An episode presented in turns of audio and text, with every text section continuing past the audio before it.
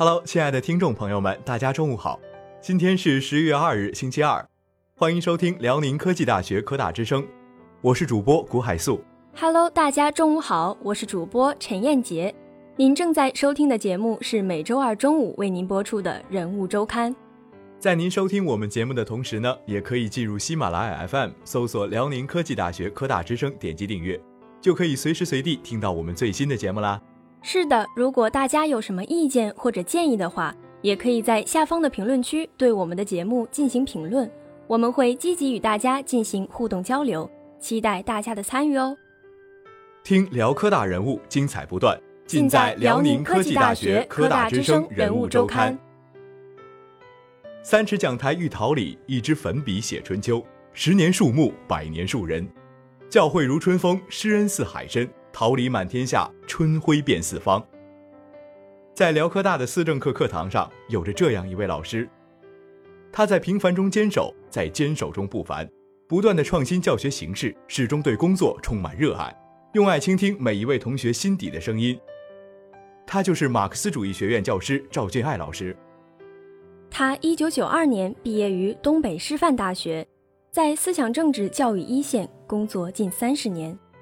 他深知思想政治理论课是高校立德树人的关键课程，所以在教育教学过程中兢兢业业，从不敢懈怠，承担起一名思政课教师的职责与担当。他是青年教师的示范，更是学生们心中的好老师，荣获二零二一年辽宁科技大学优秀教师称号。从幕后走向台前，接受采访时，赵俊爱老师表示：“我就是一名普普通通的思政课老师，做一些实实在在的事儿，讲好思政课是我的本分，也是我的热爱。只要能站在讲台上，赵俊爱老师就觉得是一件特幸福的事儿。他对工作始终充满敬畏之心。他说，思政课是在学生心灵埋下真善美种子的神圣开始。在他教授中国近代史纲要的课堂上。”思政课不是枯燥单一的政治宣讲，不是耍耍嘴皮子，更不是灌输心灵鸡汤，而是一项非常有创造性的工作。所以学生再也不是两眼无神、放空的听，双手跟着 PPT 机械的记。他的课堂生动热烈。如果一开始是鸦片战争、割地赔款、丧权辱国条约签订的屈辱开端，那么穿越时空，一个个感人故事的讲述。一幅幅理想画卷的呈现，学生在这段漫长的历史中听到了振聋发聩的呐喊，看到了民族希望的升腾，既聚起满腔豪气，又注入勃勃生机。在课堂中，他同样有着创新，无论是奥运健儿夺冠时的高光时刻，嫦娥、天问带着我校胡芝芝教授团队的科研成果，踏上问天烛火的星际航程，抗疫逆行白衣天使的无畏担当。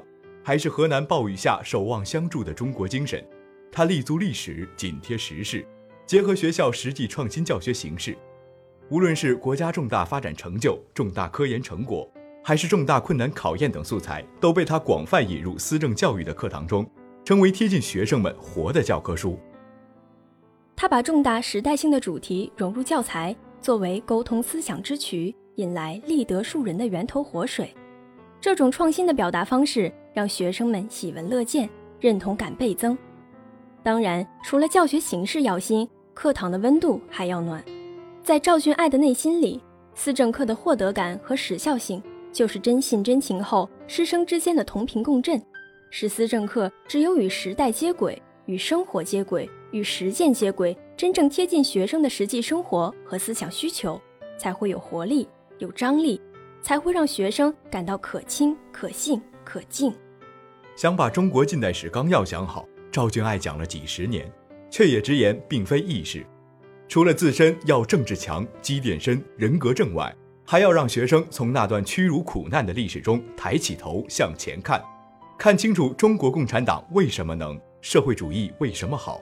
归根到底是马克思主义型的深刻道理，让同学们真学、真懂、真信，从内心不忘历史，不忘初心。将个人发展与时代需要联系在一起。他围绕一八四零年鸦片战争、新文化运动、中国共产党成立等历史大事件，以图片、文字、音乐、视频等史料旁征博引，将历史从平面转成立体，带领大家身临其境地感受了中国共产党人在民族危亡关头视死如归、宁死不屈的民族气节。他用一组组扎心刺眼的数字对比，化繁为简，将历史具象化，直抵人心。他让学生走出课堂，走进历史，在校礼堂讲授大型艺术思政课程，在团校为青马同学讲解《共产党宣言》及当代价值，在党史教育活动中向全校师生讲解马克思主义中国化的理论成果等。通过小故事读懂大道理，切实体悟中国近现代史的内涵和魅力，让学生们有收获、有思考、有共鸣。结果就是学生们都信赖他。爱听他的课，觉得乐在其中，好玩又轻松，既收获知识又触及灵魂。深耕思政讲台近三十年，赵俊爱稳稳地站住讲台，用深厚的理论积淀为学生们讲好每一堂政治课、人生课，积极地做学生们情感的倾听者和思想的塑造者，把传授知识与价值引领相结合，将知识揉碎变软。用小火慢炖的方式彰显思政课的影响力，把该有的温度还给思政课堂。认识赵俊爱老师的人对他的评价基本都是：课立得住，教得响，为人不争不抢，踏实低调。马克思主义学院院长杨洪泽对他的评价更是中肯精炼到八个字概括：务实、创新、优雅、低调。他默默付出，务实肯干。只为课程不断精进。作为负责人，努力打造思政精课，不断学习提升自己和教研室同事的教学能力和水平，组织论坛，聘请专家指导课程建设，组织教师到全国优秀马克思主义学院参观学习。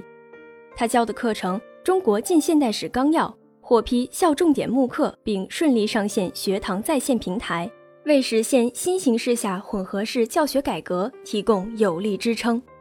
他主持的精准供给理念下，以提升亲和力为导向的思政专题式教学模式探索与实践，获批校教育教学改革项目。参与的教改项目，基于问题导向的思政课四体两化教学模式研究与实践，先后获校教改成果一等奖、省教改成果二等奖。浇花浇根，育人育心。赵俊爱尤为关注学生成长，帮助学生解决学习生活中的困惑。他帮扶的网络一六级学生孙一笑，不仅顺利推免读研，还开办小微企业创新创业，带动很多低年级同学参与。他负责的学生社团“大学生星火中国近代发展研究会”，始终活跃在学校的各类社团组织中。他帮助新人毫无保留，他提携后辈。默默托举，从不自傲。马克思主义学院优秀的青年教师崔灿、陈烨都是他传帮带过的徒弟。说到这儿，赵俊爱低调的毛病又犯了，害羞的连连摆手，把原因都归结到孩子们自身素质过硬、能力强、勤奋好学，归功于杨洪泽院长在大方向上把控的具体准确、全程参与。用杨洪泽的话讲，优雅来源于他品格的高贵，不争不抢，提携新人。友善助人，成就他人。三寸粉笔，三尺讲台系国运；一颗丹心，一生秉烛铸明魂。教师工作一半风尘仆仆，一半星辰大海。也许极尽琐碎，却浸满美好温暖。期待诗和远方。多谢你如此精彩闪耀，做我们平淡岁月里的星辰。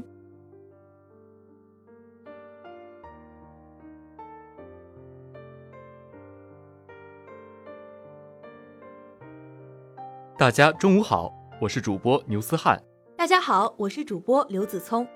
功勋是国家广播电视总局“理想照耀中国”庆祝中国共产党成立一百周年展播活动剧目。该剧由郑晓龙任总导演，故事取材于首批八位共和国勋章获得者的真实故事，以国家叙事、时代表达的艺术手法，用单元剧的形式串联起他们的人生华彩篇章。剧中相比袁隆平、屠呦呦。八位共和国勋章获得者中，李延年是一个略显陌生的名字，但其实这位战斗英雄一点也不普通。今天就让我们走进有着“最美奋斗者”荣誉称号的战斗英雄李延年。李延年，一九二八年十一月生，河北昌黎人，原五四二五幺部队副政治委员。一九四五年参加革命，曾参加解放战争、湘西剿匪、抗美援朝战争、边境防卫作战等大小战役二十多次。抗美援朝中，在伤亡严重情况下，指挥部队协同作战，毙伤敌军六百多人。其英雄事迹被中国人民革命军事博物馆收藏。一九四五年十月，李延年在东北及黑纵队参军入伍。十二月参加榆树县同国民党伪保安团作战。虽然是第一次参加作战，但作战十分勇敢。战斗结束后，他才发现自己负伤，被连队记小功一次。一九四六年四月，李延年所在的队伍参加了解放长春的作战，战斗异常激烈。之后又随部队参加1947年夏季作战、秋季、冬季攻势作战。因为在战斗中表现突出，冬季攻势作战后的休整期，李延年被派往东北军政大学第十期军事队进行了半年的学习。学习结束后，担任警卫连副排长不到两个月，就被提拔为排长。辽沈战役打响后，李延年所在部队负责坚守沈阳通往锦州的唯一通道——辽西走廊之咽喉。黑山、大虎山堵住廖耀湘兵团，即使敌人的兵力是我们的五倍，他们仍在阵地坚守三天，让敌人未获寸进，为友邻实施包围争取了时间。第四野战军在东北三年的作战总结中，对这场狙击战给予了高度评价。辽沈战役结束后，李延年在接下来的一年多里，还先后参加了平津战役、宜沙战役等战斗，每战争先，多次立功受奖。一九五零年八月，李延年在湘西剿匪期间被提拔担任连队指导员，并率领连队以微小代价消灭土匪二百多人。抗美援朝开始后，李延年所在部队被编入中国人民志愿军入朝作战。一九五一年十月八日，志愿军第四十七军七连指导员李延年所在营奉命对失守的三四六高地实施反击，李延年带领连队负责从左路攻击。率先夺下一个山头。九日天亮，三营攻占高地主峰在内的五个山头。七连同另外三个连队会合。李延年立即组织官兵做好随时迎接敌人反冲锋的准备。在美军的反攻中，面对轮番强攻、远程炮火和轰炸支援，三营官兵也伤亡惨重。战斗到九日下午，在顶住敌人的反扑后，七连只能编成四个班了，其他三个连情况更差。于是。李延年主动召集四个连的干部召开会议，整顿组织部队，宣传胜利，追悼烈士，并带领大家进行阵地宣誓。在惨烈的战斗中，李延年做好官兵的思想工作，针对部队伤亡严重的情况，先后五次整顿部队。在营连干部牺牲较大的情况下，协调组织四个连作战，以自己的模范行动和有力的鼓舞口号，在战斗顺利的情况下，鼓舞部队勇猛向前。在紧急情况下压住阵脚，转危为安，部队保持了高昂的战斗热情。在他的指挥下，部队连续攻占敌阵地，打退敌数次反扑，毙伤美军六百余人，使其无力继续推进，以自身的牺牲维持了四十七军战线的稳定，为我军展开的反攻奠定了基础。战后被志愿军总部记特等功一次，授予一级英雄荣誉称号。李延年从朝鲜战场凯旋后，又在部队兢兢业业奉献了二十九年。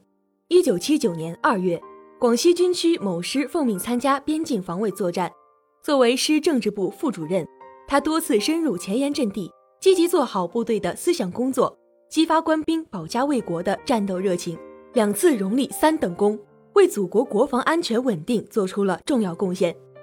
离休后。始终保持一名老英雄、老党员的革命本色，坚持读书、看报、听广播，自觉学习党的创新理论，关心时事政治，坚决拥护和自觉贯彻执行党的路线方针政策，始终保持了政治立场上的坚定，积极发挥自身余热，致力于关心下一代成长的教育活动。同时，他把自己获得的各类证章全部捐献给了中国人民革命军事博物馆。丹东抗美援朝纪念馆和广西军区军史馆，经常为青少年讲述战斗故事，传承战斗精神，积极宣传爱国主义思想，在青少年中弘扬革命优良传统，关心干休所各项建设，积极主动献言献策，为了做好干休所的美化绿化，还精心挑选了自己种植的盆景，主动捐献给干休所。战争年代荣立特等功一次，三等功小功若干次，被志愿军总部授予一级英雄荣誉称号，获朝鲜民主主义人民共和国自由独立二级勋章、三级国旗勋章。离休后被广西军区先后评为先进离休干部，践行当代革命军人核心价值观先进个人。二零一九年九月二十五日，入选最美奋斗者个人名单。他说：“所有的荣誉不是给我个人的，都是国家对所有烈士的褒奖。我们要永远铭记这些为新中国牺牲的英雄们。”在新中国成立七十周年前夕，党和人民授予他共和国勋章。习近平总书记亲自给他颁奖，经典频传，英雄精神历久弥坚，不怕牺牲，不负人民，早就成为了李延年心中坚守的信念。他用生命捍卫了不朽的精神丰碑。忆往昔，百年征程，砥砺同心；看今朝，千秋伟业，催人奋进。行程万里，不忘初心，信念如磐，一脉相承。抗美援朝战争的伟大胜利启示我们：一个觉醒了的、敢于为祖国光荣、独立而奋起战斗的民族是不可战胜的。英雄们用钢铁意志在严冬里谱写了足以闪耀世界战争史的奇迹。他们舍去一身气血，换来山河无恙。致敬英雄，吾辈当自强，不负先烈，不负家国。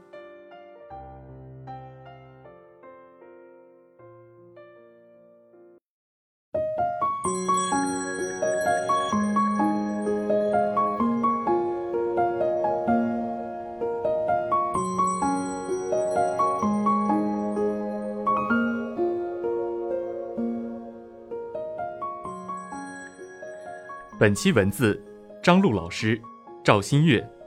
本期编导，刘雨桐、刘子聪、陈彦杰。本期主播，古海素、陈彦杰、牛思翰、刘子聪。本期策划，刘雨桐。本期监制，陈明宇、李思成、齐晴天。让我们下期同一时间不见不散，再见。